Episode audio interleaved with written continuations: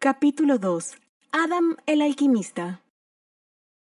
Es una hermosa tarde, le decía a Adam su padre, estando acostados uno al lado del otro, en el techo de losa de su casa con vista al cielo, donde empezaban a aparecer tenuamente algunas estrellas. Papá, siempre haremos esto. Todas las tardes de verano, justo antes de que se oculte el sol, le contestó, girando su rostro para ver los brillosos ojos de su hijo.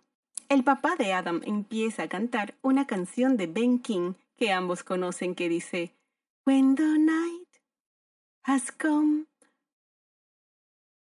Y Adam lo sigue haciendo el sonido del bajo, boom, boom, boom, boom, boom, para luego a dos voces y a todo pulmón cantar el coro, Oh darling, darling, stand by me, oh stand by me. Ambos Amaban la música y cantando, recostados en la tibia losa, viendo el cielo abierto, con los lindos y espectaculares colores del atardecer, era como si nada más existiera, solo el energizante momento de felicidad y plenitud total de estar vivos que compartían.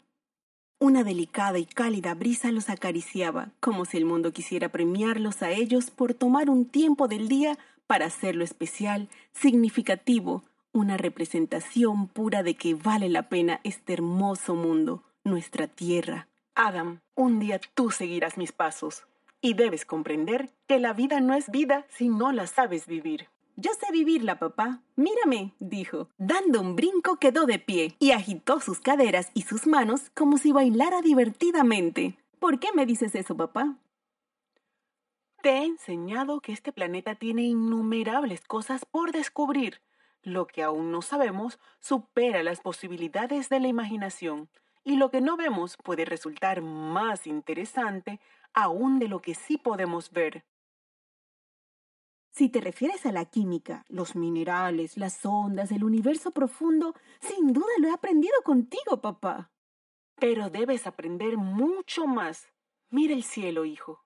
Observa la inmensidad del espacio. Somos minúsculos, microscópicos ante el universo, pero al mismo tiempo somos grandes porque hacemos que valga la pena existir. Algún día moriremos, es lo natural, pero imagínate que todos y todo lo que conociéramos dejara de existir al mismo tiempo. Un universo sin antecedentes nuestros, sin la Tierra, sin nuestros momentos, sin que la humanidad dejara huellas. Sería como si nunca hubiésemos existido. Eso podría pasar. Un caput y borrados. El olvido, la nada, borrados. No quiero pensar en eso, pero debemos, nos corresponde vigilar que no ocurra. Amas venir al cielo, ¿verdad? Sabes vivir la vida, porque disfrutas al máximo cada momento de ella. Cuando llegue tu momento, de seguro, vigilarás que nuestro hermoso planeta siga siendo el hogar de todos y que todo lo que conocemos continúe existiendo. Yo seré como tu papá, el mayor alquimista y el mejor científico del mundo. Prometo disfrutar todo lo que el mundo me ofrezca mundanamente. Digo, fervientemente. Vigilaré que nada ni nadie destruya nuestro tesoro preciado. Esto lo dijo Adán con la mano derecha levantada en manera de promesa y al terminar de decir eso, alzó el rostro al cielo y gritó, Proclamo que la tierra entera es mi hogar, nuestro tesoro preciado, y que el mundo entero es mi piso y mi techo el cielo. Los cuidaré como cuido mi casa, porque la tierra entera es mi casa. Enseguida bajó la vista hacia su padre. Ahora puedo salir a jugar fútbol. En el juego te dedicaré el primer gol. El padre de Adam solo rió y con la mano le hizo un gesto de que fuera. Adam lo abrazó y le dio un beso en la mejilla y salió corriendo zigzagueando. Voy a disfrutar mundanamente, digo fervientemente, ganar el partido. Regresa temprano para la clase de alquimia.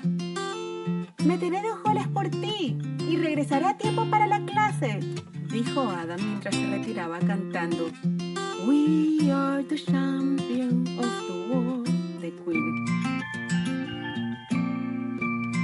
padre lo veía marcharse feliz, pensó en el futuro que le esperaba a su hijo y con una sonrisa de satisfacción se dijo, sí salvarás al mundo. Pero aún no sabes que tienes esa misión, mi querido hijo.